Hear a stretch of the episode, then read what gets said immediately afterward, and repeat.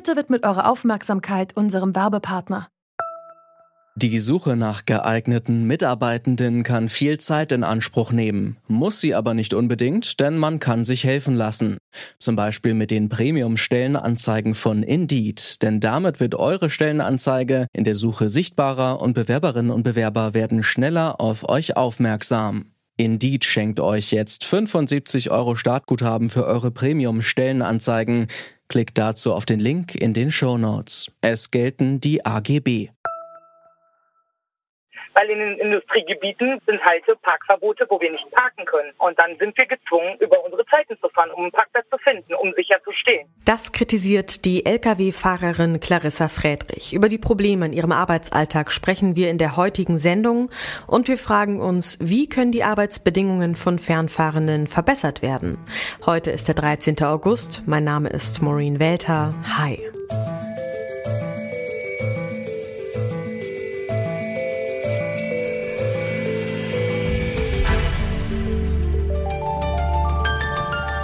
Zurück zum Thema. Fast 80 Prozent der Güter in Deutschland werden von LKWs transportiert. Ohne sie würden unter anderem die Supermarktregale wohl leer bleiben. Doch in ihrem Arbeitsalltag erfahren die Fernfahrenden nicht immer eine angemessene Wertschätzung. Wer schon einmal einen langen Roadtrip gemacht hat, kann es sich ungefähr vorstellen, das Leben auf der Autobahn. Überfüllte Rastplätze und dreckige Toiletten. Clarissa Friedrich ist Berufskraftfahrerin und hat uns erzählt, wie ihr Alltag an heißen Tagen aussieht. Man organisiert sich meistens so, man schaltet den Motor aus, packt seine Tasche und das Erste, was man macht, ist definitiv die Dusche aufsuchen, wenn es denn möglich ist, duschen zu können. Es gibt auch Rastplätze, das ist gerade bei den Temperaturen äh, das nicht der Fall. Da kann man leider nicht duschen, wie ich diese Woche leider auch erlebt habe. wenn man geduscht hat, dann isst man und dann geht man in den vorklimatisierten LKW und versucht ein bisschen abzuschalten und Feierabend zu machen.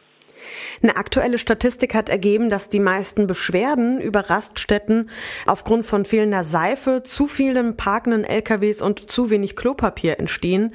Nehmen Sie das auch so wahr?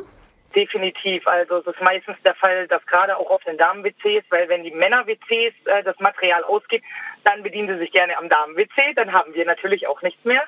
Es ist meistens sehr dreckig, es ist, es ist echt traurig, auch vom Duschbereich her. Natürlich gibt es auch andere Raststätten, wo der, die Qualität und die Hygiene wirklich 1A sind, aber es wird leider immer mehr, dass es nicht der Fall ist. Der Grund dafür ist zu viele LKWs auf zu kleinen Parkplätzen. Ähm, es ist keine Kontrolle darüber, wie welche LKWs geparkt werden. Wie lange brauchen Sie ungefähr, um einen Parkplatz zu finden? Wie viel Zeit müssten Sie dafür aufwenden? Also ich fahre circa eine Stunde, bevor meine Zeit zu Ende ist, fahre ich die Rastplätze, also erstmal die Rastplätze an, weil die sind ja meistens kostenlos. Man kann ja nicht jeden Tag 10 Euro zahlen oder 20 Euro, das funktioniert nicht. Und wie lange dauert, also eine Stunde dauert das ungefähr? Ja, man, manchmal kriegt man direkt beim ersten Rasthof, dann dauert es zwei Minuten. Aber manchmal, wenn man Pech hat, dann fährt man auch über die Zeit und äh, bis man einen Parkplatz gefunden hat, um sicher zu stehen. Was wünschen Sie sich denn, ohne jetzt konkrete Namen nennen zu wollen, von Seiten der Spedition?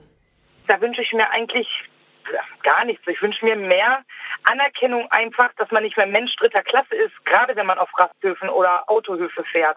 Also mein Chef tut echt alles, dass wir uns hier wohlfühlen, aber von Seiten der, ich nenne sie jetzt einfach mal Autobahn, Raststätten, Rasthöfe, wie auch immer, dass wenn man da hinkommt, vielleicht ein sauberes Klo vorfindet oder eine saubere Dusche. Wir zahlen schließlich viel Geld dafür. Wir zahlen 10, 20 Euro teilweise. Und das kann es irgendwo nicht sein, dass wir da wie Menschen dritter Klasse behandelt werden. Ist einfach so. Und gibt es etwas, was die Politik dahingehend vielleicht tun könnte, verbessern könnte? Na, ich glaube, die Politik ist schon auf dem richtigen Weg. Wächst, dass die Wochenenden nicht mehr in den LKWs verbracht werden dürfen. Aber ähm, in Corona, ich nenne es Corona-Krisenzeit, waren die Lkw-Fahrer die Nummer eins. Und jetzt sind wir wieder die Deppen vom Dienst und wird viele Verbote auferlegt und ähm, vielleicht da mal ein Auge zukneifen bei manchen Dingen und uns das Leben nicht ganz so schwer machen. Das wäre ganz schön. Auch der Bund und die EU wollen mit mehreren Gesetzesentwürfen die Arbeitsbedingungen der Fernfahrenden verbessern. Besonders die Parkplatzsuche ist ein Problem, das vielen Lkw-Fahrenden Zeit und Nerven raubt. Seit Jahren wird daher investiert, um mehr Parkmöglichkeiten zu schaffen, doch die Anzahl der Lkws auf den Straßen wächst noch schneller.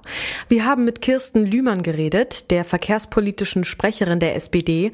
Sie hat erklärt, wie die Politik mehr der benötigten Ruheplätze schaffen möchte. Wir tun das, äh, was wir in dieser Zeit möglich machen können. Und warum es nicht mehr sein kann, liegt an verschiedenen Faktoren. Und zwar nicht am Geld und auch nicht am politischen Willen.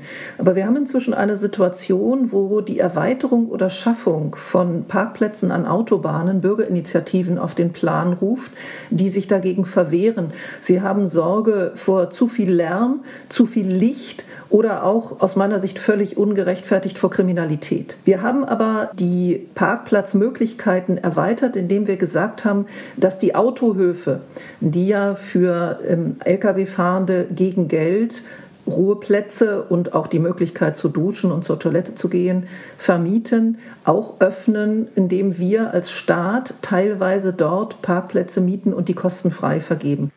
Das Verkehrsministerium hat zu Beginn des Jahres, ich habe schon angesprochen, einen Fünf-Punkte-Plan vorgelegt. Dieser enthält ja eigentlich nicht viel Neues, außer das sogenannte telematische Parkverfahren. Was genau kann man denn darunter verstehen? Telematik meint, dass ich einen Parkplatz mir buchen kann. Ähm, in der ersten Phase soll es so sein, dass dem Lkw-Fahrenden angezeigt wird, wie viele Parkplätze auf dem nächsten Parkplatz noch frei sind. Die zweite Stufe wäre dann, dass ich mir diesen Parkplatz für eine bestimmte Zeit buchen kann. Inzwischen gibt es privatwirtschaftlich organisiert noch ganz andere äh, Ideen, dass man zum Beispiel in Gewerbegebieten, die nahe an einer Ausfahrt einer Autobahn liegen, die Parkplätze nutzt. Denn in der Regel braucht man die nachts nicht und dann kann man den ja an Lkw-Fahrende vermieten, die dort ihre Ruhezeit verbringen. Die EU will, dass Fahrerinnen und Fernfahrer zukünftig am Wochenende in einem Hotel übernachten sollen. Aber was, wenn Spediteure die Kosten dafür überhaupt nicht tragen können? Naja, Sie können schon, aber Sie haben in Ihrer Anmoderation schon ein Problem angesprochen. Das sind die Frachtkosten, die unheimlich niedrig sind. Und es gibt gewisse Fixkosten, die ich nicht beeinflussen kann. Also den Preis des Diesels, den kann ich nicht beeinflussen. Das Einzige, wo ich sparen kann, ist am Personal. Und wir haben ein Gesetz geschaffen, dass die Lkw-Fahrenden ihre regelmäßige Wochenruhezeit von mindestens 45 Stunden, dass die nicht mehr im Fahrzeug verbracht werden kann. Das heißt, der Lkw-Fahrende kann trotzdem mehrere Wochen im Lkw verbringen, bis dann diese regelmäßige Wochenendruhezeit kommt und die muss er woanders verbringen. Und das Argument, das kann ich nicht bezahlen, das kann ich nicht teilen, denn es muss dann auf die Frachtlate umgelegt werden. Im Gegenzug, wir haben Situationen gehabt, wo Lkw-Fahrende teilweise monatelang in ihrem Lkw gewohnt haben, sind das unhaltbare Zustände. Und das haben wir beendet. Allerdings haben sich zum Beispiel Vereine wie Allianz pro Schiene beschwert, dass viel zu wenig kontrolliert wird. Wie kann man denn dieses Problem angehen? Wir haben eine ähm, Organisation oder eine Behörde, die das macht. Das ist die Bundesanstalt für den Güterverkehr. Aber auch die Länder haben ähm, Spezialeinheiten eingerichtet. Ich gehörte, als ich noch Polizistin war, auch zu so einer Spezialeinheit. Aber eigentlich zuständig ist die Bundesagentur für Güterverkehr. Dort haben wir von der Politik sehr viele Stellen hingegeben, damit Personal aufgestockt werden kann, damit wir mehr Kontrollen machen. Unser Problem ist im Moment, qualifiziertes Personal zu finden, um diese Stellen zu füllen. Henrik Huster sieht die schlechten Arbeitsbedingungen nicht direkt bei den Speditionen, sondern vor allem bei den sogenannten selbstfahrenden Unternehmern. Sie sind selbstständig und haben ihren eigenen Lkw.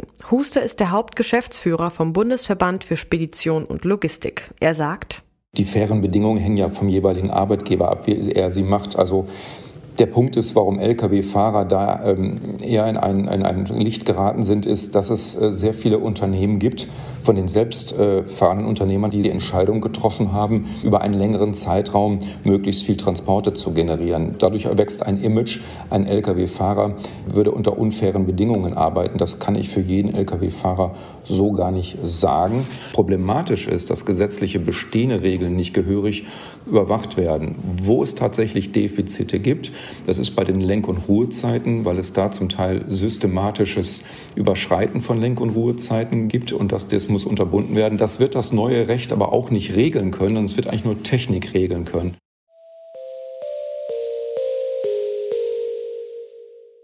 Berufskraftfahrende sind auf die Infrastruktur entlang der Autobahn angewiesen. Neben der Hygiene ist auch die ständige Parkplatzsuche am Abend eher Glückssache.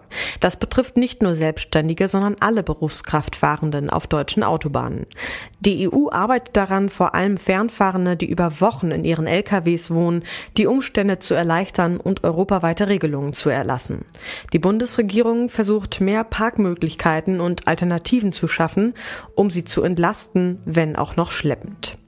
Das war's für heute mit Zurück zum Thema. Wenn euch die Folge gefallen hat, empfehlt diesen Podcast gerne weiter.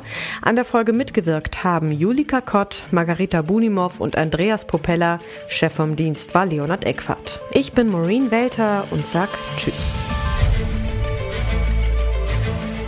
Zurück zum Thema vom Podcast Radio Detektor FM.